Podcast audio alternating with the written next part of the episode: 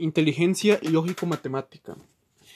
Es la capacidad para manejar efectivamente y razonar empleando el pensamiento lógico. Em, son capaces de solucionar con facilidad problemas matemáticos, cosas que requieran números, raciocinio, lógica eh, y el método científico, por supuesto. Algunas de sus habilidades son identificar modelos lógicos en, en situaciones de la cotidianidad o en la misma en el mismo área, el mismo área o campo de la lógico-matemática. Son capaces de identificar, interpretar secuencias, patrones, datos también, eh, en el sentido de ya la información que ésta contiene.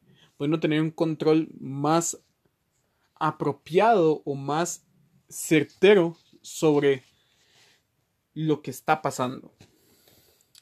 Luego tienen un análisis procedimental para lograr un resultado. Eh, tienen una percepción con precisión de objetos y su función con el medio. Por lo general se pasan preguntando la función de todas las cosas.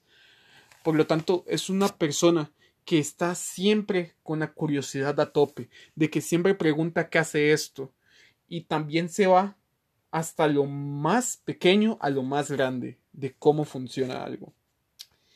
Eh, también utiliza la representación de objetos con uso de símbolos. Eh, por lo general son personas que usan tecnología para resolver problemas. Son muy afines con la tecnología. Eh, realizan cálculos con de aritmética con rapidez. Por lo tanto, siempre tiene un manejo de los números y la parte matemática en su cotidianidad. Siempre está en todo lado. Y también emplea el pensamiento matemático y deductivo en todos los ámbitos. También hay que agregar que estas personas, por lo general, poseen o tienen pensamientos abstractos sobre algo que acontece. Por lo tanto, también es una persona que por lo general pasa pensando en cómo funcionan las cosas desde un nivel básico hasta un nivel complejo. ¿Qué actividades involucra la inteligencia lógico-matemática?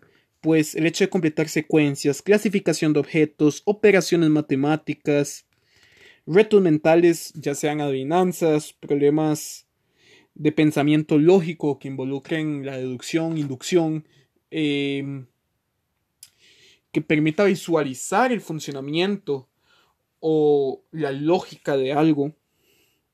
Uso de tangrams, sudokus, mensajes cifrados. También está el cubo Rubik en la parte que es lógica.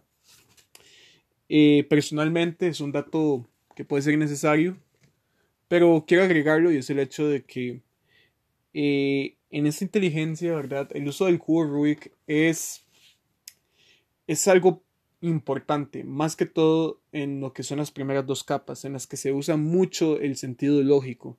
Y ya más adelante, cuando uno trata de entender los movimientos de la tercera capa, o sea, la última, en un cubo Rubik normal, se emplea mucho algoritmos. Entonces, al final y al cabo, personalmente hablando, es algo que a uno lo tiene pensando constantemente en cómo funciona este algoritmo, qué es lo que permite, qué mueve estas fichas, o más bien caras que permite que me quede de esta manera. Continuando, también tiene una interpretación de datos buena. Eh, también actividades lógicas, categorización de ideas y conceptos en tareas. Así que son personas que les gustan el hecho de ordenar o priorizar. Eh, también otras actividades que pueden involucrar esto sean cocinar siguiendo unidades de medidas exactas o simulaciones y prácticas de compra y venta.